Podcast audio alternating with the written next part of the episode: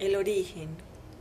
Como no llovía, las mujeres se reunieron a bailar, cantar y después llorar, hasta fertilizar los campos. Todos sembraron, esperaron y cosecharon.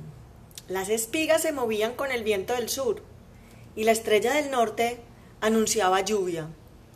Ya el trigo molido se humedeció fermentó con el ambiente del juego de los niños de tres días bajo el agua. Se calmó, paró. La masa estaba en una piedra que calentaba y calentaba cada vez más gracias al sol.